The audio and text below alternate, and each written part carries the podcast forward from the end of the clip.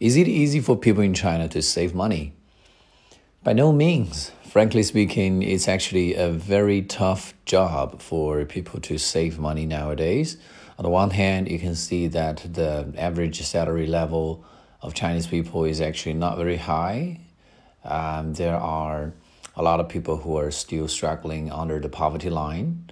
And on the other hand, you can see that the uh, price index, uh, the, the price index is increasing all the time, you know, with the uh, housing price rocketing and the gasoline price soaring as well. And uh, to make things worse, you can see that there are um, advertisements permitted in every aspect of our, uh, of our lives.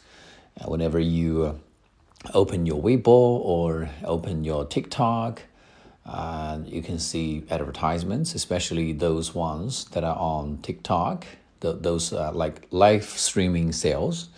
Um, if you uh, watch them for a couple of minutes, you just cannot help buying some products from them.